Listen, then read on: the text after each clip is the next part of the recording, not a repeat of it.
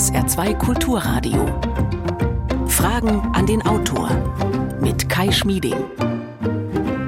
Schönen guten Morgen. Liebe geht durch den Magen. Das ist so ein unhinterfragter Satz, den ich gar nicht so unterschreiben kann. Wenn ich zum Beispiel an meine Mama denke, die uns in den 80ern gerne mal Miracoli aufgetischt hat. Und trotzdem war sie die warmherzigste und wunderbarste Mutter, die ich mir vorstellen konnte. Gott hab sie selig.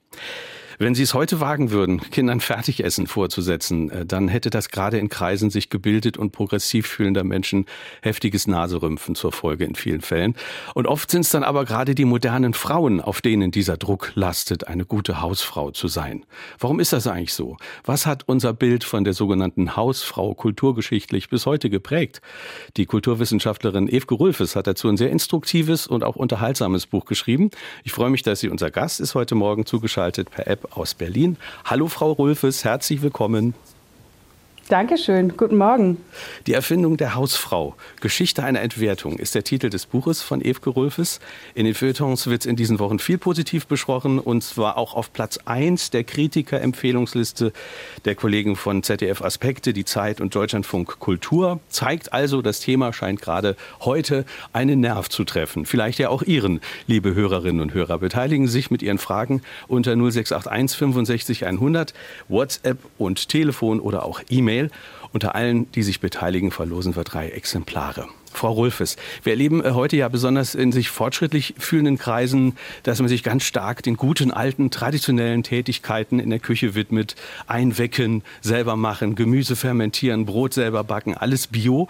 Tiefkühlpizza ist eher verpönt. Interessant ist aber, dass wir auch bei jungen Menschen beobachten, diese Arbeit bleibt oft wie selbstverständlich an den Hausfrauen und Müttern hängen. Frauen spüren da offenbar einen viel stärkeren Druck als Männer. Kann uns Ihr Buch dabei helfen zu verstehen, warum sich da bis heute offenbar so ein bestimmtes Hausfrauenbild hält? Äh, das hoffe ich. das wäre das wär, ähm, gut, ja, ich glaube schon.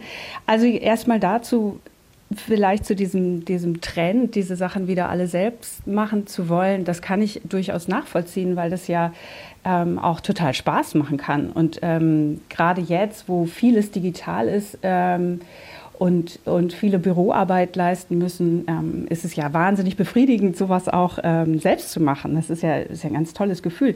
Äh, mein Problem oder das, was ich ähm, schwierig finde, ist in dem Moment, wo es zu einem gesellschaftlichen Druck wird. Also wo ähm, äh, wo das Essen selbst gemacht sein muss. Und äh, man kann nicht aus Zeitmangel oder einfach, weil man keine Lust hat zu kochen, auch mal auf eine Tiefkühlpizza zurückgreifen. Ähm, oder was ich immer so ein schönes Beispiel finde, also in meiner Umgebung habe ich das relativ oft äh, inzwischen mitbekommen, dass ähm, zu einem Kindergeburtstag vier Kuchen gebacken werden müssen, mindestens.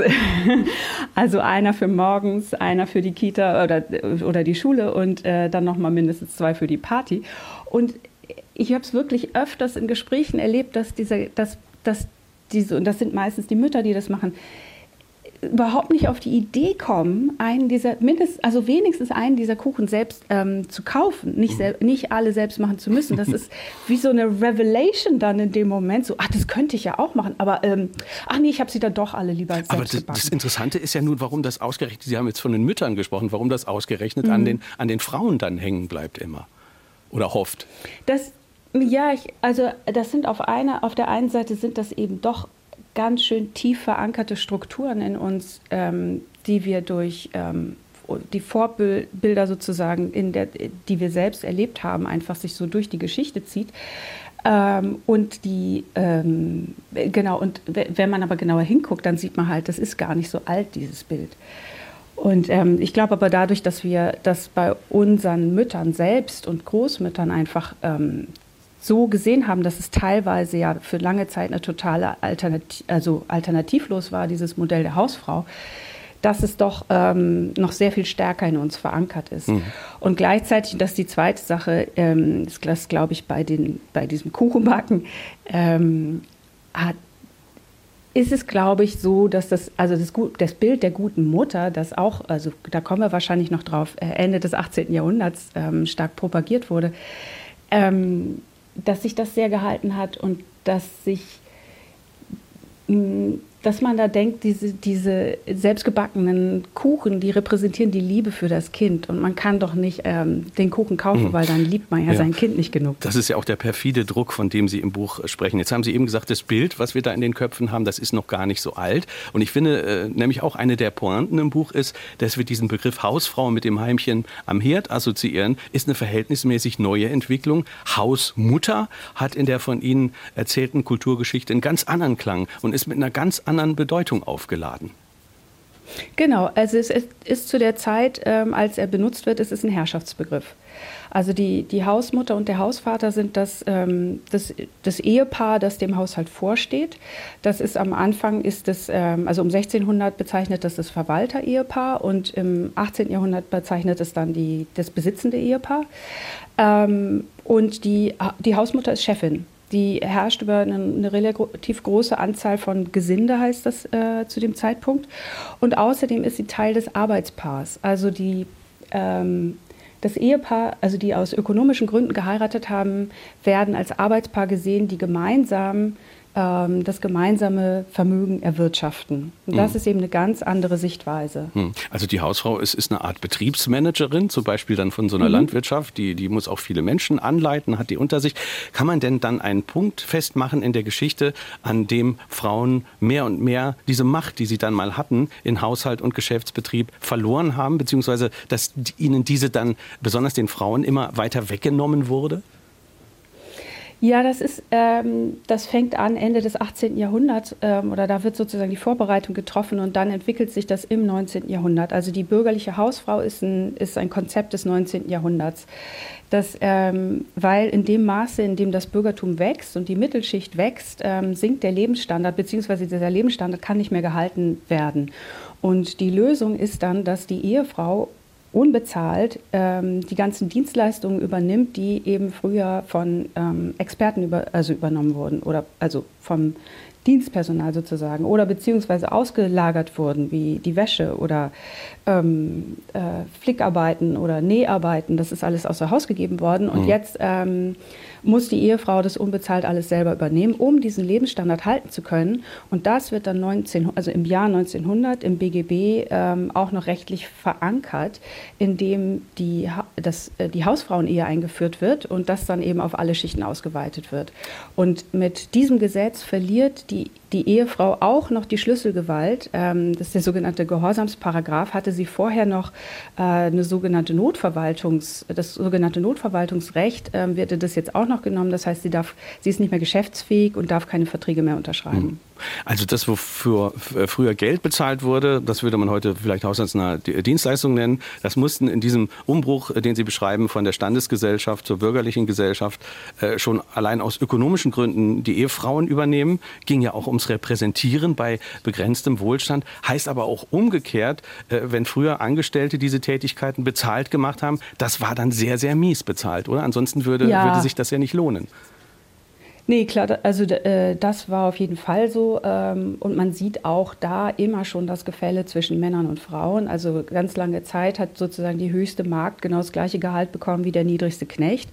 Ähm, äh, und dann in diesem, im, im 19. Jahrhundert kann sich eben diese, diese wachsende bürgerliche Mittelschicht eben nur noch ein sogenanntes Mädchen für alles leisten. Und dieses sich leisten heißt dann auch, dass die meistens äh, in irgendeiner Kammer da schlafen mussten und ähm, nur für Kost und Logis gearbeitet haben. Also das war, äh, war äh, ziemlich ähm, schlimm sozusagen. Aber trotzdem ähm, sind haushaltsnahe Tätigkeiten bezahlt worden. Also wie gesagt, es gab eine ganze Kohorte von Waschfrauen, von Näherinnen, von ähm, äh, Leuten, die das ähm, für, werden auch wenig, aber für Geld gemacht haben. Mhm. Das ist dann der Punkt, an dem Hausarbeit unsichtbar wurde. So, so, beschreiben Sie das, glaube ich, im Buch. War das denn so klar, dass also Frauen hier unbedingt in diese Lücke springen und diese Tätigkeiten dann machen und nicht die Männer? Also war das kulturell seit Jahrzehnten schon vorgeprägt? Man hätte ja auch sagen können, die Männer müssen jetzt auch stärker ran. Ach ja, nee. In der patriarchalen Gesellschaft ist das nicht so. nee, die ist natürlich, äh, äh, seit, die ist natürlich seit Jahrhunderten ähm, patriarchal geprägt. Und insofern sind es immer die Frauen, die in solchen Situationen den Kürzeren ziehen.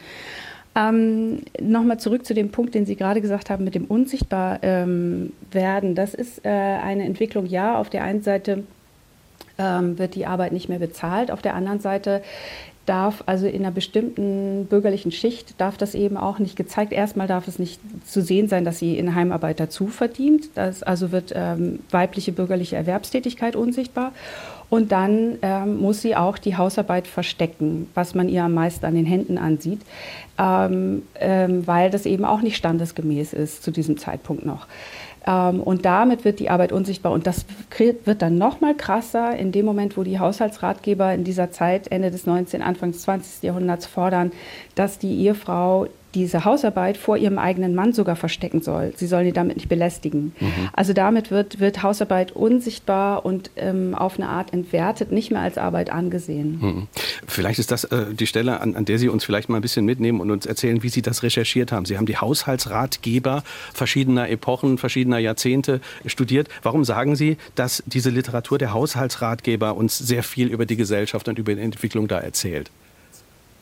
Also zunächst mal muss man natürlich immer sagen, das ist normative Literatur. Das heißt, sie schildert einen Idealzustand, der, ähm, der nicht der Realität entspricht, gerade was die ähm, Vorstellungen der jetzt in dem Moment der Hausmutter angeht.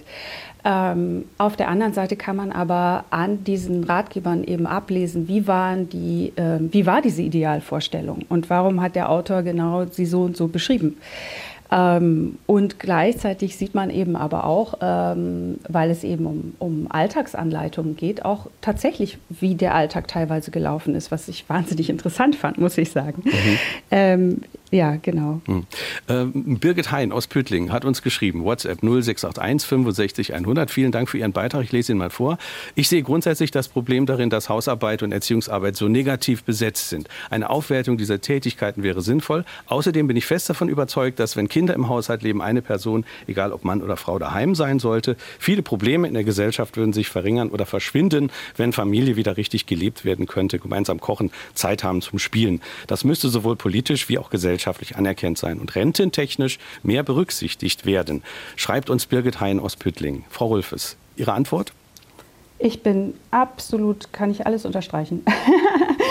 ähm, das, da, da, bin ich absolut dafür. Äh, das Problem ist, glaube ich, dass ähm,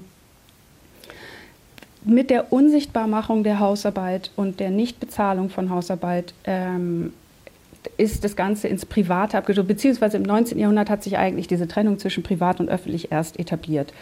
Und dieser Rückzug ins Private und dieses, dass dann die, die ganze Hausarbeit ähm, eben, dass das als privat angesehen wird und auch die Kinder, Kinderbetreuung und so weiter, ähm, das führt dazu, dass wir heute immer noch denken, das ist eine totale private Entscheidung. Ist es aber nicht.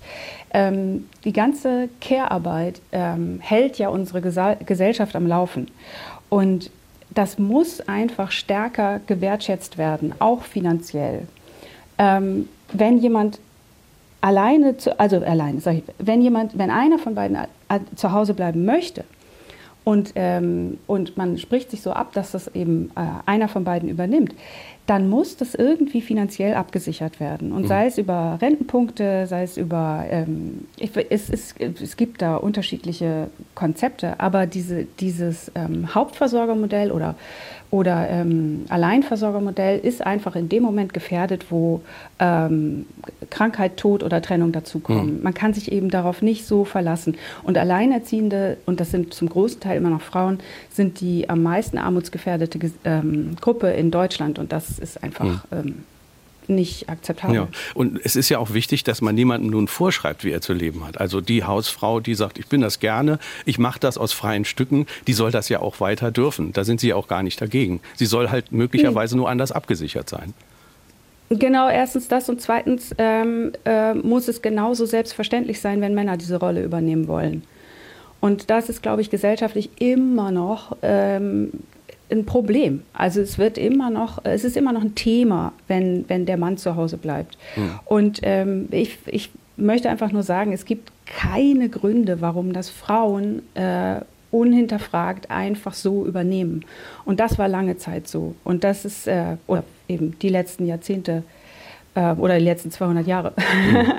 war das, ist, ist, den, ist, den, Frauen das so zugeschrieben worden. Aber es, ist, ähm, es gibt dafür eigentlich keine Gründe. Mhm. Und warum es diese Zuschreibungen gibt, äh, darüber hat Evke Rulfes ein äh, sehr lesbares Buch geschrieben. Es trägt den Titel Die Erfindung der Hausfrau, Geschichte einer Entwertung. Heute Morgen sprechen wir darüber. 0681 65 100 ist die Telefonnummer. Wir hören mal äh, eine weitere Frage.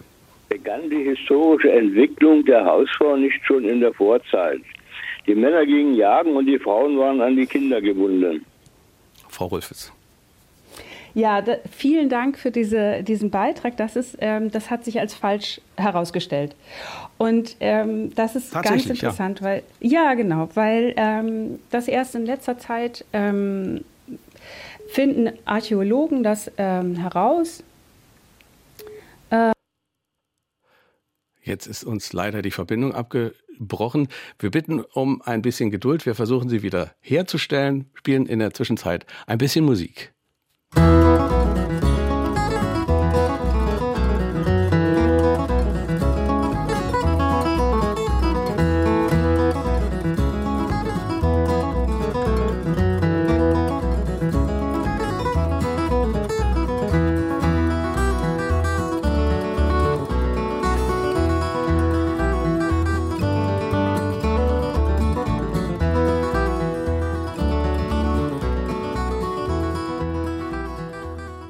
Sie hören SR2 Kulturradio. Evke Rülfes ist heute Morgen unser Gast. Das Buch, über das wir sprechen, trägt den Titel Die Erfindung der Hausfrau, Geschichte einer Entwertung. Leider ist uns eben die Verbindung abgebrochen. Ich bitte um Entschuldigung, äh, alle Hörerinnen und Hörer. Aber jetzt sind Sie wieder da, Frau Rülfes. Hallo? Ja, ja, okay. Wir waren gerade bei dem Thema, dass dieses Hausfrauenbild, dass das, äh, dass das gar nicht so, äh, dass das unbedingt so stimmt, dass der Frau immer der häusliche Bereich zugesprochen war. Darüber hatten Sie gerade angefangen zu sprechen. Genau, also erstmal tatsächlich, wenn wir bei den äh, Jägern und Sammlern anfangen, ähm, hat sich inzwischen herausgestellt, dass einfach alle gejagt haben, die fit genug dafür waren und alle haben gesammelt. Ähm, das heißt also, ähm, das heißt, die Geschichtsschreibung äh, hat einfach, die ja im 19. Jahrhundert entstanden ist, äh, hat einfach ihr Bild von, von den Männer- und Frauenrollen, die in der Zeit etabliert wurden, auf die Geschichte projiziert. Und das sieht man an relativ vielen ähm, äh, an einem relativ ähm, vielen Dingen. Ähm, also das ist, das ist die eine Sache. Ähm, jetzt in der Archäologie wird immer mehr herausgefunden, durch Knochenanalyse zum Beispiel, dass ähm, Frauen ähm, auch mit ähm, Waffen begraben wurden und anderen Machtinsignien. Also dass man sieht, dass, ähm, dass wir so geprägt sind von dieser Aufteilung, dass unser gesamtes Geschichtsbild äh, rückwirkend einfach so erzählt wird. Ja. Und Genau. Das, Sie würden also äh, sagen, also dass auch äh, die Geschichtsschreibung da einen spezifisch männlichen Blick schon immer eher hat und bestimmtes dann eher ausgeblendet hat? Ist das tatsächlich, würden Sie es auch so zuspitzend sagen? Auf jeden Fall, auf jeden Fall. Also ähm, klar, wenn man sowieso äh, sieht, wie Geschichte lange erzählt wurde, dass nämlich, ähm, äh, dass es nur um äh, Könige und Kaiser ging und wer, wer jetzt welche Kriege gewonnen hat und dann ähm, äh, Leute anfangen, sich Alltagsgeschichte anzugucken und ähm, Gerichtsprotokolle und ähm, und andere Dokumente, die wir haben und dann plötzlich merken so, oh, äh, äh, nee, unser Bild stimmt gar nicht von der Alltagskultur. Es gibt ähm, ganz andere Geschichten. Und was ich dazu auch noch sagen möchte, ist, dass ähm, bis weit ins 19. Jahrhundert konnten sich, konnte sich nur eine sehr, sehr kleine Schicht ähm, erlauben, überhaupt ähm, auf das Einkommen der Frauen zu verzichten. Also ähm, eigentlich haben also fast alle Frauen mussten arbeiten, immer schon. Und ähm, und das ist erst ähm, im 19. Jahrhundert kommt dieses bürgerliche Ideal auf, meine Frau muss nicht arbeiten gehen. Mhm. Und das, dann wird es sozusagen zu, zur sozialen, ähm, zu einem sozialen Druck. Es hätte nämlich dem Ansehen des Mannes geschadet. Mhm. Aber das ist was relativ Neues. Kann man also, also sagen, das ist ein Muster. Frauen wurde zwar seit der Antike äh, häufiger auch schon mal der häufig äh, der, der, der, der häusliche Bereich zugedacht, aber die Rolle von Frauen war in den Zeiten, in denen man sich das gar nicht anders ökonomisch leisten konnte, immer schon stärker und dominanter als in Zeiten, in denen mehr Wohlstand herrschte? Das kann man wahrscheinlich ganz grob so sagen, obwohl das auch nicht ganz stimmt. Also ähm, jetzt müsste man die griechische von der römischen Antike zum Beispiel unterscheiden, wo ja in der römischen die Frau eine ganz andere Position hatte, soweit wir das alles wissen. Aber da hatten Frauen auch Besitz und konnten auch, ähm, weiß ich nicht, äh, äh, groß spenden und wohltätig sein. Deswegen gibt es da so Stelen, die, das, äh, die sich dann auch bei diesen Frauen bedanken, beziehungsweise auch der Agrarschriftsteller äh, Colomella schreibt in seinem Werk über die Landwirtschaft ähm, ein Buch, das heißt dann äh, an die Verwalterin und schreibt dann, ja, die Ehefrauen, die bleiben ja lieber in der Stadt und sind nicht so gern auf dem Land. Also da hat die, da hat sozusagen die Ehefrau ähm, des besitzenden Mannes sozusagen oder auch die besitzende Frau eine andere Stellung nochmal. Ähm, Genau, aber wenn man jetzt ähm, zum Beispiel, also äh, ähm, genau nochmal zu Ihrer Frage, ähm, je ärmer ein Haushalt ist, desto mehr packen alle Leute an, wo es nötig ist. Und diese Auftrennung nach Geschlecht, diese Arbeitsaufteilung nach Geschlecht, ähm, die funktioniert eher oder wird eher so gemacht, erst wenn ein Betrieb ähm, tatsächlich reicher ist, dann wird eher unterschieden. Aber trotzdem haben die Frauen alle gearbeitet, auch die Mütter. Und auch in höheren Schichten ähm, mussten die Frauen ähm, ganz bestimmte Repräsentationsaufgaben übernehmen. Also sie haben trotzdem auch alle gearbeitet. Ähm, die Arbeit war einfach nur ja unterschiedliche Arbeit. Hm. Aber sie haben nicht, ähm, sie waren nicht nur für den Haushalt zuständig. 0681 65 100 ist unsere Nummer. Wir hören eine nächste Frage. In der heutigen Zeit existiert immer noch das Hotel Mama. Wäsche waschen, kochen. Niemand würde dem Vater die Wäsche bringen und Essen abholen. Dies erscheint mir schwierig durchsetzbar, die Rolle der Hausfrau zu verschieben. Frau Rolfes. Ich habe große Hoffnung, dass, das, dass das doch äh, äh, passieren wird. Ähm, ich ja, es ist also es ist schwierig. Die die Strukturen sitzen tief, glaube ich, aber ähm, wir sind auf einem guten Weg. Also es gibt immer mehr Väter, die Elternzeit übernehmen. Man sieht immer mehr Väter mit Kindern äh, auf den Straßen. Ich ähm, ich hoffe doch, dass es dass es sich verändert. Und ja, wir müssen irgendwie bei den Kindern ansetzen. Ne? Also die Jungs genauso in die Pflicht nehmen wie die Mädchen. Ich habe allerdings jetzt gerade ähm, gelesen, dass sich in den letzten 20 Jahren ähm, die Einbeziehung von Kindern in den Haushalt stark geändert hat. Also dass ähm, früher sozusagen die Kinder sehr viel mehr äh, im Haushalt mitgeholfen haben und dass, heute, dass das heute gar nicht mehr passiert.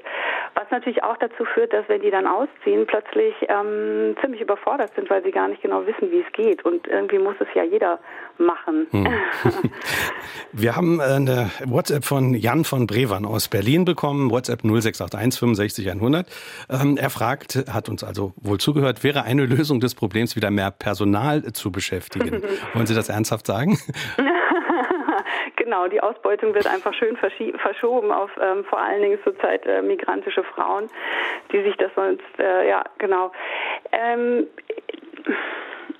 ich glaube, wofür ich, also es gibt verschiedene Stränge da. Ähm, grundsätzlich würde ich schon dafür plädieren, dass man nicht das Gefühl haben muss, man muss es alles selber machen, ähm, sondern mh, mm, man kann auch Dinge auslagern. Dann sollte man aber gut bezahlen. Der Meinung bin ich jedenfalls. Und es gibt ja zum Beispiel auch den ähm, äh, diese Idee, die wird in Belgien schon länger praktiziert, äh, von Gutscheinen für Haus, ähm, Haushaltshilfen mhm. für Haushalte, die sich das sonst nicht leisten können. Ähm, was gleichzeitig eben dazu führt, dass diese Haushaltshilfen dann auch fest, also dann auch angestellt sind und eben ähm, sozialversichert sind. Ähm, und das, das fände ich eine gute Idee. Also es gibt verschiedene Ideen, wie man das machen kann. Und gleichzeitig ist es ja auch noch so, dass ähm, äh, dass ja. Ja, gleichzeitig. Jetzt habe ich gerade den Faden verloren. Jetzt haben Sie den Faden verloren. Wir hören mal eine, wir hören mal eine äh, nächste Frage. Ja. Wenn eine Ehe geschieden wird und ein Mann allein mit Kindern dasteht, der neben seiner Arbeit noch den Haushalt bewältigen muss, wird er von der Gesellschaft bedauert und kann jeder Hilfe sicher sein. Bei einer Frau, die arbeiten muss, die oft noch nicht einmal dieses Einkommen hat zum Teil noch putzen gehen muss und die Kinder erzieht und den ganzen Haushalt versorgen muss, wird das als Selbstverständlichkeit hingenommen. Ich wollte fragen, inwieweit muss die Gesellschaft all diese Dinge, nämlich die Doppelbelastung, die entsteht und die Nachteile, die sich in der Erziehung, in der Ausbildung und in der Entwicklung der Kinder herausstellt, bezahlen. Frau Rolfes. Ja, Sie haben total recht. Und das ist das Problem. Also das, äh, dieses Messen mit zweierlei Maß, also dieses, dieses, dass äh, auf Müttern immer noch ein viel größerer Druck lastet als, als, als auf Vätern, was die gesellschaftlichen Erwartungen angeht. Ähm, gleichzeitig, und jetzt komme ich zu dem zurück, was ich gerade vergessen habe zu sagen, ist, dass ähm, die Arbeitsstrukturen, das sagt Mareike Kaiser ganz gut, die Arbeitsstrukturen ähm, äh, orientieren sich immer noch an kinderlosen Männern und nicht an ähm, Alleinerziehenden. Mhm. Und das wäre auch ein großer Punkt. Also Arbeitsstrukturen, also was genau meinen Sie damit? Arbeitsstrukturen. Es gibt zum Beispiel die, ähm, dieses Experiment, was in Island durchgeführt, sehr erfolgreich vor, durchgeführt wurde und jetzt auch dann ganz eingeführt wurde, vier Tage Woche bei vollem Lohnausgleich. Ähm, zum Beispiel. Also ähm, das ist dann natürlich immer nur, das zählt dann nur für Angestellte, aber ähm, einfach diese, dass für Familienarbeit einfach mehr Zeit einberechnet werden kann und das finanziell abgesichert ist. Das ist, ähm, das ist eine Sache der Arbeitsstrukturen und die mhm. müsste auch staatlich unterstützt werden. Mhm. Dass man diese Dinge auch alle miteinander vereinbaren kann. Genau. Eine weitere Frage. Maria Klein aus Zell an der Mosel hat uns geschrieben. WhatsApp 0681 65 100. Sie schreibt, in unserem Bekanntenkreis finden wir mehrere Familien. Die Mutter bleibt zu Hause, der Vater geht arbeiten. Das Besondere an diesen Familien, die Frau bekommt Haushaltsgeld, Taschengeld und hat eine private Altersvorsorge auf Rentenbasis. So wird die Arbeit der Hausfrau gewürdigt. Das gleiche mhm. System gilt auch für einen Hausmann. Sollte so ein Arrangement nicht Vorbild werden? Fragt Maria Klein. Wie ist Ihre Antwort? Ähm, das, also ganz ehrlich, der Begriff Taschengeld, das finde ich hart. Ähm, hm. Ja, also also ja, ähm, es muss finanziell ähm, abgesichert werden und es muss, ähm, aber mal ganz ehrlich, ich meine, wenn man heiratet und sich zusammentut, diese, diese Idee, ähm, dass derjenige, der das Einkommen verdient, dass es dem auch gehört und der andere bekommt ein Taschengeld, ist ähm, Taschengeld impliziert von vornherein eine, eine etwas untergeordnete Rolle. Ne? Also, oh, sehr, ja. sehr. Also das ist so eine ein bisschen so eine Verkindlichung. Ne? Mhm. Also ähm, ich glaube, das ist, ein, das ist auch ein großes Problem. Also wie gesagt, wenn man jetzt zurückgeht ins äh, 18. Jahrhundert und noch früher, dann war eben wie gesagt, ein Arbeitspaar, das dem gemeinsamen Vermögen gemeinsam vorstand. Ähm, Frauen waren sogar teilweise ähm, noch mehr für den Bargeldfluss in der Familie ähm, zuständig, weil die eben die Waren verkauft haben oder äh, Schulden eingetrieben haben. Aber ähm, es war völlig klar, dass alle zum gemeinsamen Vermögen beitragen mhm. ähm, und gemeinsam Einblick haben und gemeinsam so, also das ist ideal jedenfalls. Ähm, das ändert sich dann im 19. Jahrhundert, das sieht man an diesen Haushaltsratgebern, wenn dann ähm, wenn es dann darum geht, dass der Mann eben außerhäusig arbeiten geht, das Geld verdient und dann der Frau ein zu geringes Haushaltsgeld zu, zuteilt, äh, weil er auch gar nicht wissen soll, was sie alles macht im Haushalt und wofür sie das Geld braucht. Und dann ist in diesen Haushaltsratgebern wird dann so ganz vorsichtig ähm, gesagt, so wie so Tipps gegeben, wie sie das äh, vorsichtig äh, versuchen kann, ähm, in einem guten Moment ihn, dazu, ihn davon zu überzeugen, ihr mehr Haushaltsgeld zu geben. Das ist natürlich auch nicht für sie selber, sondern eben fürs Führen des, dieses repräsentativen Haushalts. Mhm. Also ähm, die, ja, es wie gesagt, Taschengeld, damit habe ich, ein, damit habe ich ein bisschen ein Problem. Jetzt haben, Sie, jetzt haben Sie mehrfach diesen Haushaltsratgeber angesprochen und ich würde mal sagen, zwei Drittel Ihrer Studie oder Ihres Buches macht ein äh, interessantes Werk aus, das Sie da besonders in den Blick nehmen. Der im 18. Jahrhundert populäre Ratgeber Hausmutter von einem gewissen Christian Friedrich Germershausen. Das äh, fast schon ein bisschen kuriose daran ist, dass hier ein Mann auf 4500 Seiten vor allem den Frauen Tipps gibt für den Haushalt und für die Kindererziehung. Da haben Sie auch ein bisschen eben zitiert daraus. Warum ist dieses Buch, warum ist dieses Werk so relevant für Ihr Thema? Warum steht es für, für gewisse gesellschaftliche Veränderungen? Na, erstmal ist dieses Buch äh, das erste Buch, das diese, diese Aufgabenteilung nach Geschlecht vornimmt. Also es ist wirklich das allererste Haushaltsbuch, Haushaltsratgeber, der sich ähm, nur an Frauen wendet. Ähm, vorher war das, ähm, gab es die sogenannte Hausväterliteratur, das, oder das gehört noch so dazu. Das hat sich eben an das Ehepaar gemeinsam gewandt. Und er ist der Erste, der das so aufspaltet. Und ähm, was besonders interessant ist, ist, dass in den ersten vier Bänden, wo es um ganz konkrete Anleitungen geht, ähm, wird diese, diese Hausmutter eben komplett auf Augenhöhe angesprochen. Und das fand ich sehr interessant, weil zu der Zeit, wenn man sich Bücher über zeitgenössische Schriften über die Rolle der Frau äh, ansieht, dann wird entweder über die Frau gesprochen ähm, oder es wird moralisierend in einem moralisierenden Tonfall und später in einem idealisierenden Tonfall geschrieben. Und hier ist es eben überhaupt nicht der Fall, sondern es ist völlig auf Augenhöhe. Sie ist die Chefin, sie ist Betriebsleiterin. Mhm. Und er versucht ihr da ähm, mit Rat sozusagen Beistand zu leisten. Mhm. Und dann kippt das im fünften Band, wo es um ähm, Kindererziehung geht und, und Schwangerschaft und Mutterschaft. Und auf einmal wird, ähm, ist das das Wichtigste im Leben einer Frau. Und ähm, so ist es und nicht anders. Und wenn sich die Frau nicht bei jedem neuen Kind ähm, freut, dann ist sie keine gute Mutter. Und außerdem ist alles andere Nebensache. Und das, das, ist, das ist so ein heftiger Umschwung, dass ich dachte so, das ist ja sehr krass. Und, ähm, und daran sieht man eben, ähm, diese, diese Idee in der Zeit, in der das Bild der guten Mutter entsteht und propagiert wird. Hm. Der Verfasser war ja Geistlicher. Äh, welche Rolle spielt dann äh, Religion in diesem Werk? Äh, also mir kommt so vor, dass die in erster Linie ökonomisches äh, Instrument ist in einem aufgeklärt absolutistischen Staat, äh, ja, um Menschen zu führen. Ist das so? Ja, das, das, das, sieht, das sieht ziemlich so aus. Also erstmal kommt Religion äh, auf den ersten Blick erstaunlich wenig vor. Also alle, alle äh, äh, Sachen werden immer mit, also die, die Worte rational und vernünftig kommen sehr oft vor. Dazu muss man auch wissen, dass der Autor Teil der ökonomischen Aufklärung war, die versucht haben, die Landwirtschaft zu verbessern. Gleichzeitig war aber ganz schön zerrissen zwischen Fortschritt und Tradition. Also gleichzeitig sagte er immer, vor 30 Jahren war alles besser und das Gesinde ist heute so schlecht geworden und die arbeiten nicht mehr vernünftig und das ein und Jetzt ist uns leider wieder die Leitung weggebrochen. Heute Morgen Heute Morgen sitzt offenbar jemand auf unserer Leitung nach Berlin. Ich, ich, kann mich nur entschuldigen bei Ihnen, liebe Hörerinnen und Hörer. Wir müssen improvisieren in dieser Corona-Zeit. Wir freuen uns, wenn das alles mal vorbei ist und unsere Studios wieder öffnen und die Menschen uns wieder besuchen können. Wir spielen ein bisschen Musik und versuchen, diese Leitung wiederherzustellen.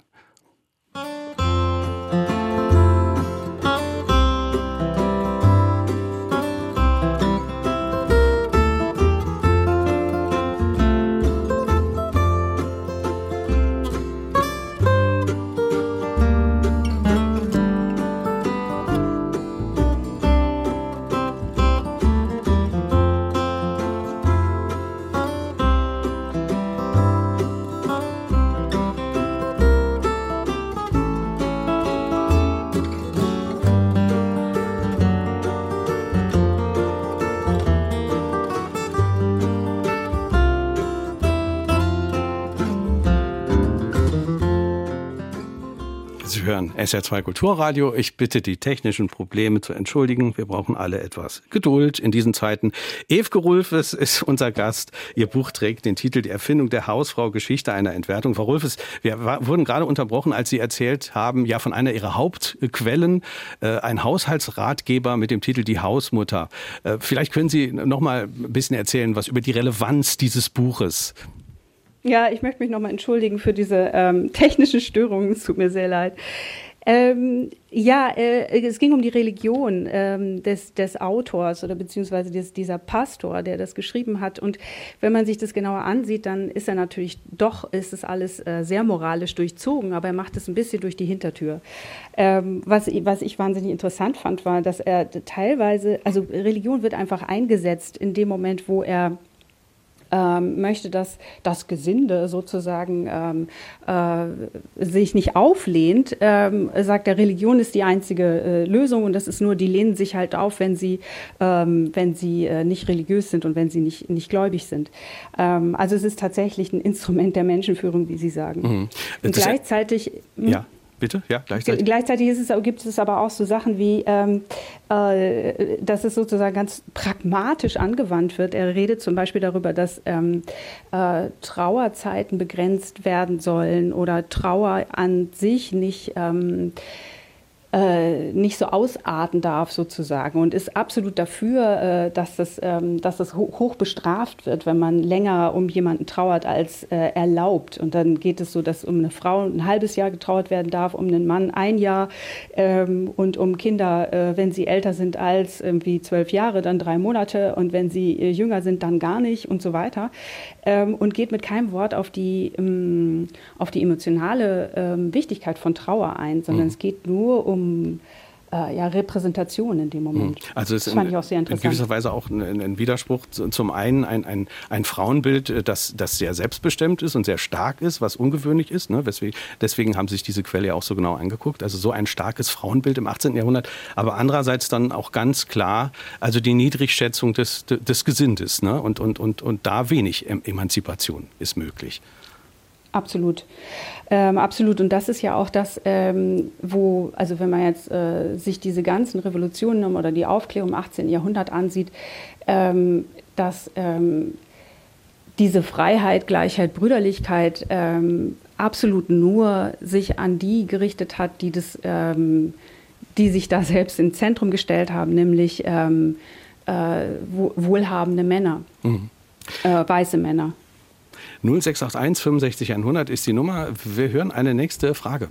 Wenn man als Künstlerin was ich bin, bildende Künstlerin, ohne Haushalt, ohne Kinder, aber mit Mann, kommt man automatisch, ich kenne viele Kolleginnen, Musikerinnen und eben auch Bildhauerinnen, die dann automatisch in die Rolle, dadurch, dass sie das Atelier meistens zu Hause haben, nicht unterrichten, sondern freiberuflich sich durchschlagen, automatisch auch die Rolle der Hausfrau mit übernehmen. Das ist ganz eigenartig, aber das taucht immer wieder auf und wahrscheinlich gibt es auch genug Beispiele in der Vergangenheit, äh, wo eben, wenn die Frau künstlerisch tätig ist und dadurch näher am Haus ist, sich in die Rolle einfindet, irgendwie. Vielleicht teils mit Spaß, zum Teil mit Lust, aber es ist auch ein hoher Verlust eigentlich an Zeit, in der man eigentlich seine Kunst hätte machen können. Das ist ein ganz eigenartiger Dualismus und ich hätte gern gewusst, ob sie das in ihrem Buch auch beschrieben hat. Das ist ein ganz eigenständiges Kapitel wert eigentlich. Mhm. Frau Rulfes. Also es fehlen viele Kapitel in meinem Buch, muss ich dazu sagen. Das Thema ist sehr, sehr groß. Ähm, zu Künstlerinnen muss kann ich nur sagen, dass, früh, also dass jetzt äh, im 19. Jahrhundert zum Beispiel gab es viele Künstlerinnen ähm, und, und, Anfang 20. Jahrhundert, die nicht geheiratet haben, weil sie dann ihren Beruf hätten aufgeben müssen in, in dieser bürgerlichen Schicht. Ähm, dass das, äh, das, ja, das, ich kann das total nachvollziehen, dass ähm, klar, dadurch, dass Arbeit und, ähm, und äh, Haushalt oder, oder wenn man zu Hause arbeitet, dann ist es natürlich fast automatisch so, dass das ganz schnell miteinander verschwimmt. Und ich glaube, das Einzige, was man machen kann, ist, sich das sehr bewusst zu machen und ähm, möglichst mit dem Partner, der Partnerin ähm, viel darüber zu sprechen und das irgendwie zu organisieren. Und die, die, die Grundlage dessen ist einfach, Haus- und Care-Arbeit als Arbeit anzuerkennen und sie sichtbar zu machen. Mhm. Also das meine ich eben mit der Unsichtbarkeit der Hausarbeit. Das, ist, das macht es so wahnsinnig schwierig, darüber zu sprechen. Viele Frauen haben uns geschrieben, äh, zum Beispiel unter WhatsApp 0681 65 100. Zum Beispiel Doris Jung aus Blieskastel. Ich lese mal ihre Nachricht vor. Äh, ich kann mich sehr gut daran erinnern, dass es bis in die 60er hinein nicht nur in den Haushaltsratgebern, sondern auch in der Literatur und Zeitschriften und so weiter eine völlig unrealistische Angepasstheit weiblichen Verhaltens propagiert wurde. Und zwar vom Kleinkindalter an. Meine kinderlose Tante wollte sehr sehr gerne arbeiten, durfte es nicht, da ihr Mann nicht damit einverstanden war. Meine Mutter hat ein Geschäft geführt und sich trotzdem an dem Anspruch aufgerieben, eine exzellente Hausfrau und Köchin zu sein. Müsste nicht zuallererst das unsinnige Ehegattensplitting abgeschafft werden und endlich eine gesetzlich verankerte finanzielle Absicherung und Anerkennung für das Großziehen von Kindern beschlossen werden? Das ist die Frage von Unbedingt. Doris Jung aus Blieskastel. Ja, kann ich nur unterschreiben. Unbedingt. Das ist, also das, ich finde es ein Unding, dass das jetzt schon so lange dauert. Das, das gibt es gar nicht. Also das verschärft einfach diese, diese, diese Trennung und diese Ungerechtigkeit ähm, immer mehr ähm, und macht es fast unmöglich, da, dagegen anzugehen. Also ja, auf jeden Fall. Mhm. Jetzt haben einige ja. Äh, Hörerinnen ja auch die 50er, 60er Jahre angesprochen, äh, deren, ich kann mich da auch an, an Werbung erinnern, die man sich heute noch auf, auf YouTube angucken kann. Das prägt ja irgendwie unser Bild von der Zeit, auch wenn wir damals noch nicht äh, gelebt haben teilweise. Und dann wurde da ja auch pro propagiert, es gibt so tolle technische Neuerungen fürs Haus, zum Beispiel die, die Waschmaschine. Und da fand ich bei Ihnen auch interessant, also dass technologische Innovationen und Erleichterungen ja nicht unbedingt zur Verbesserung der Situation der Hausfrau beigetragen haben. Sie nennen das hinterhältigen Fortschritt. Fortschritt. Was meinen Sie damit? Ja, es ist, also, es ist natürlich eine Wahnsinnsarbeitserleichterung. Das, ist, das will ich gar nicht ähm, bestreiten. Das also Problem eine Waschmaschine nur, dass, zum Beispiel, ne? Ja, genau. Waschmaschine, äh, Kühlschrank, Tiefkühltruhe. Ähm, das Problem ist nur, dass, ähm, dass, also wenn man sich jetzt den, den Haushalt oder die früher als einen stark arbeitsteiligen vorstellt, an dem sehr viele mitge Menschen mitgewirkt haben, wird eben in diesem Moment, wo die Technisierung das erlaubt, ähm, äh, diese Arbeit auf hohem Niveau nur von einer Person ähm, machbar. Also dass es, dass, dass es wirklich nur eine Person ausführen kann und dann eben auch erwartet, dass es eben nur die Hausfrau macht äh, und, die, und sich keine weitere Hilfe holen muss, sozusagen. Und das bedeutet eine totale Vereinsamung in diesem Beruf, der es ja ist. Ähm, man ist wirklich einfach nur noch zu Hause, wenn man sich äh, nicht ähm, wahnsinnig darum bemüht, äh, die so Sozialkontakte aufrechtzuerhalten. Mhm. Und dann, ich meine, kann man sich, weiß man ja auch die ganzen ähm, äh, Witze über Hausfrauenkränzchen und so. Aber es ist einfach die einzige Möglichkeit gewesen, sich, äh, sich auszutauschen mhm. und in Kontakt zu bleiben. Das sind dann heute die Latte Macchiato-Mütter, von denen man dann. Und das ist auch so ein krasses Wort. Also ich meine, was, was wollen Zitat Frauen nur. noch alles? Ja, ja, ich weiß, ich weiß. Es ist aber so, dieses, das muss man sich mal vorstellen, dass irgendwie, wenn dann äh, Mütter irgendwie äh, sich ins Café setzen, werden sie auch gleich wieder abgewatscht dafür. Das ist doch, ähm, ich, es ist irgendwie krass, was, was für ein Mutterbild wir immer noch haben. Mhm. Und ich habe manchmal das Gefühl, es wird immer schlimmer oder es wird irgendwie immer stärker. Mhm. Vielleicht nochmal zurück zu den, ähm, zur Situation der, der Hausfrauen in unserer Elterngeneration oder Großmüttergeneration. Ähm, nochmal kurz dazu zu sagen, dass, ähm, dass, dieses, dass dieses Hausfrauenmodell so stark in unseren, Köp unseren Köpfen verankert ist, liegt auch daran, dass ähm, dass in der Nachkriegszeit halt eine starke Verunsicherung war natürlich und eine starke Sehnsucht nach Sicherheit und ähm, es eine präzedenzlose Heiratsdichte in der BRD gab. Ähm, und dadurch wurde eben das rechtlich festgelegte Hausfrauenmodell, die Hausfrauenehe zur, zur absoluten Norm. Ähm, das war vorher eben auch nicht so. Und ähm, diese, diese Hausfrauenehe, in der eben die Frau nicht geschäftsfähig war und keine Verträge unterschreiben durfte, das heißt, sie durfte kein Bankkonto eröffnen, sie durfte keinen Führerschein machen, äh, sie durfte keinen Arbeitsvertrag unterschreiben, ähm, ohne die Zustimmung ihres Mannes. Ähm, und das äh, kollidierte dann 49 mit dem Grundgesetz. Männer und Frauen sind gleichberechtigt. Ähm, und das ist dann bis 57 leicht angepasst worden. Also das heißt, sie durfte den Vertrag unterschreiben, aber ihr Mann konnte den Vertrag jederzeit kündigen, wenn sie ihren häuslichen Pflichten nicht nachkam. Mhm. Und dieses Modell, also die Hausfrauenehe, ist in der BRD erst 1977 abgeschafft worden. Also tatsächlich, und, also keine Schlüsselgewalt, äh, äh, ich darf Verträge nicht unterzeichnen als Frau, keine Bankkonto eröffnen, keinen Führerschein machen. Das wurde tatsächlich bei uns erst 1977 beendet. Ähm, ja, beziehungsweise, wie gesagt, also ab 75 durfte man dann, durften die Frauen doch, aber wie gesagt, der Vertrag jeweils stand auf wackeligen Füßen, weil der Ehemann es jederzeit kündigen konnte. Ähm, und dann gibt ja auch kein Arbeitgeber irgendwie da ohne die schriftliche Einwilligung des Mannes dann eben äh, einen Job, weil, weil, das viel, weil ihm das viel zu unsicher ist. Mhm. Ähm, und in der DDR ist es natürlich gleich mit deren Gründung abgeschafft worden, aber in der BRD ist es halt eben rechtlich sehr lange mhm. so. Wie war das in der, in der äh, DDR? Wie hat sich denn sozusagen die, die Ideologie dort äh, aufs Hausfrauenbild ausgewirkt? Also war das klar, äh, die, die Frau musste irgendwie arbeiten und war alleine deswegen nicht so unbedingt gefragt als Hausfrau oder gab es da auch ein traditionelles Hausfrauenbild? Naja, das ändert sich ja nicht von einem Tag auf den anderen, aber ähm, da die Vollbeschäftigung Voll, äh, von Frauen angestrebt wurde, das, das, hat schon einiges gemacht einfach.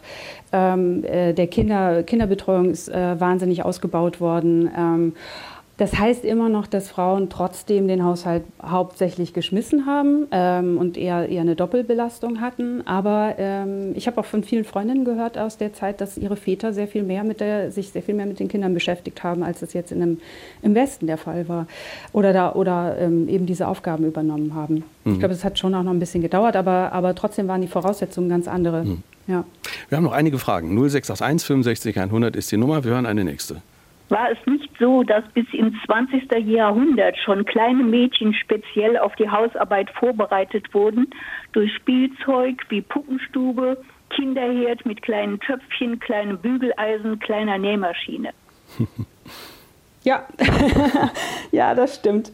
Und das, ähm, und das, was ich so irre finde, ist, dass das auch in dem Haushaltsratgeber bei Germershausen ähm, Ende des 18. Jahrhunderts schon vorkommt. Also der beschreibt das ganz genau so, dass, ähm, dass, die, dass die Mädchen sich, das, das Liebste der Kinder ist das Nachmachen der Eltern ähm, in dem Fall der Mütter. Und sie sollen, die zukünftige Hausmutter soll möglichst früh an diese Arbeiten gewöhnt werden und ähm, sie soll dann eben schon äh, genau mit Miniatursachen spielen und sie instand halten müssen und so. Ähm, also das ist ja, das ist irre. Und ich finde es einfach auch irre, wie lange sich das ähm, gehalten hat. Vor allen Dingen, wenn man sich diese genderkodiertes, das genderkodierte Spielzeug ansieht, dann wird das ja eher das noch Sie vielleicht schlimmer. dem einen oder anderen erklären, was Sie mit genderkodiert meinen? Also Ne, Jungs haben immer was klar. Blaues und, und, und Mädchen was Genau. Rosanes, oder? Ja. Genau, das, und das Witzige ist ja auch, dass das Anfang des 20. Jahrhunderts noch, äh, noch umgekehrt war. Also, dass ähm, Männern die Farbe Rot zugeschrieben wurde und Frauen die Farbe Blau. Das hat sich dann geändert. Ähm, und ähm, ja, genau, also diese, diese total, diese Spielzeugabteilungen, die absolut nach äh, Jungs und Mädchen äh, getrennt sind, einfach. Oder Kinderbücher auch. Ja. Hm. Sie haben äh, die, die Hausmutter äh, eben nochmal erwähnt, also eine ihrer Hauptquellung, äh, Quelle von einem Germershausen. Martin Rees, unser Hörer, hat äh, geschrieben, äh, WhatsApp 0681 65 100 und er merkt an, im 18. Jahrhundert gab es auch Literatur zum Haus Vater. Ich meine, das hätten Sie eben auch erwähnt. Ne? Und äh, dann schreibt er noch so dazu, offensichtlich gab, es, äh, offensichtlich gab es einen Markt für Ratgeber. War, war das besonders, ja. war das so im 18. Jahrhundert so stark, ja? Ja, ja, ja, das ist also äh, von 1600 bis so 1850 oder so ähm, erstmal sowieso die Hausväterliteratur war. Ähm, war ähm, das, zweitpopu das zweitpopulärste Genre nach der Bibel. Also ähm, es, es gibt so Und was hat diese also Hausväterliteratur ausgemacht? Also wer war da angesprochen? Der, der Hausvater, Da wer war war- das? Genau, das war, das war sozusagen, da ist eigentlich das Ehepaar angesprochen worden. Also wer, wer auch wenn im Titel oft irgendwie der Hausvater steht, dann gibt es aber im Titel manchmal auch noch so ähm, der kluge Hausvater, die verständige Hausmutter oder so. Manchmal sind dann beide angesprochen worden, aber im Grunde hat sich das immer an das, an das Ehepaar gerichtet. Weil, wie gesagt, das, das Ehepaar ähm, ein Arbeitspaar war und diese, diese Dinge gemeinsam besprochen hat und gemacht hat. Und eben erst Ende des 18. Jahrhunderts sich das dann getrennt hat. Es gibt aber auch im 18. Jahrhundert ähm, also ab 1850 ungefähr. Ähm, ich glaube, das liegt auch an den Preisen für Papier oder die, die Verarbeitung von Papier wird günstiger. Ähm, quasi eine Explosion an Zeitschriftenliteratur. Und gerade in dieser ökonomischen Aufklärung, wo eben ganz viel, äh, wo es darum geht, eben Landwirtschaft zu reformieren, ähm, ähm, wie, wie, geht man, wie geht man mit dem Feldbau, wel- welcher Pflug wird, ähm, ist der beste, ähm, genau, was, wie, wie kann man äh, am besten imkern und so weiter. Ähm, äh, Stallfütterung für Kühe und so weiter. Das sind alles ähm, Themen, die, die, die diese ökonomische Aufklärung ähm, beschäftigen und die ganz viele dieser Zeitschriften publizieren. Das heißt, es gibt ganz viele neue Artikel darüber, wie man jetzt irgendwie das und das besser machen kann. Und das ist natürlich eigentlich die Zukunft. Ähm, und das ist das Aktuelle. Also es gibt viel aktuellere Ratgeberliteratur sozusagen in diesen spezialisierten Zeitschriften. Und Germershausen ist dadurch sehr traditionell verhaftet, dass er nochmal so einen riesigen Schinken schreibt, ähm, mit dem er aber doch auch ziemlich viel Erfolg hatte. Also das ist äh, viermal wieder aufgelegt worden und es ist auch ins Russische übersetzt worden zum Beispiel. Wurde offenbar auch viel, viel verschenkt, haben, haben Sie, haben Sie Ja, geschrieben. genau, ne? das Ja. habe ich, das habe ich auch gedacht. Das ist äh, sicherlich äh, viel zu Hochzeiten verschenkt worden, genau. Äh, Sie untersuchen äh, kulturgeschichtlich, äh, was das Hausfrauenbild äh, geprägt hat, äh, teilweise auch Kochbücher. Also auch häufiger erwähnen Sie mal Kochbücher in dem Buch. Was erzählen Kochbücher besonders Interessantes in dieser Hinsicht, Hausfrauenbild? Ne, äh, das, also man muss dazu sagen, dass, diese, dass, die, dass der, die Hausmutter, also von Germershausen, die ersten beiden Bände sind Kochbücher.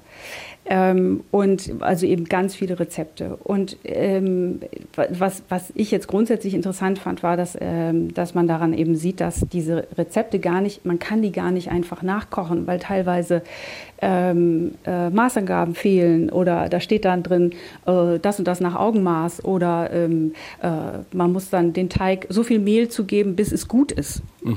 oder so. Und ähm, das heißt, also es wird behauptet, dass es für Anfängerinnen geschrieben ist, aber das stimmt einfach nicht, wenn man sich das durchliest. Und man sieht dann eben, dass diese Rezepte für Experten geschrieben sind, das heißt für die Köche und für Köchinnen. Mhm. Ähm, ähm, und das, das finde ich eben so interessant. Das ist, äh, dieses Wissen wird ähm, weitergegeben ähm, face to face sozusagen. Mhm. Und dieses, äh, dieses Schriftliche, das ist eine, vielleicht eine Gedächtnisstütze oder ein Ideengeber oder so. Und was aber noch äh, in diesen Kochbüchern ist, ist die Klassifizierung nach ähm, nach Stand sozusagen oder das Gericht nach Anlass. Also das heißt, das und das ist eine Alltagsspeise, das und das ist eine Gastspeise ersten, zweiten oder dritten Ranges. Das heißt, es gibt der Leserin, die in dem Moment gar nicht selber in der Küche steht und es durchführt, äh, gibt ihr Wissen an die Hand, wie sie das Essen auswählt für bestimmte ähm, Situationen. Mhm. Also Nämlich, je nachdem, ähm, welcher ähm, Gast kommt, äh, äh, was, genau. was für ein Bild man auch nach außen abgeben äh, genau. möchte. Ein, ein möglichst bescheidenes, aber auch ein nicht zu bescheidenes. Und Genau. Also genau, das war, fand ich eben auch noch so das Interessante, weil es um den, den neu entstandenen Mittelstand geht. Der, der Autor spricht ähm, den Landadel an und das gehobene Bürgertum. Und ähm, da geht es eben immer um Repräsentation. Und dieser Stand muss sich erstmal neu finden. Und ihm ist es ganz wichtig, äh, dass es auf gar keinen Fall zu dekadent wird, weil äh, man soll dem, den Großen nicht nachstreben. Das sind in dem Fall der Hochadel und die Stadtpatrizier. Ähm, und man muss sich natürlich auch aber gegen den Plebs abgrenzen. Und das macht man eben übers Essen hm. die ganze Zeit bei ihm. Wir hören noch eine Frage nochmal zurückzukommen auf die 50er, 60er Jahre. In der Schule hatten wir Literatur Hermann und Dorothea dienen lernen bei Zeite das Weib. Dann kam die Arbeitsphase und da sprach mich mein Chef darauf an, warum nehmen Sie den Männern die Stille weg, die ja doch die Familie ernähren müssen und äh, verdient Ihr Mann etwa nicht genug?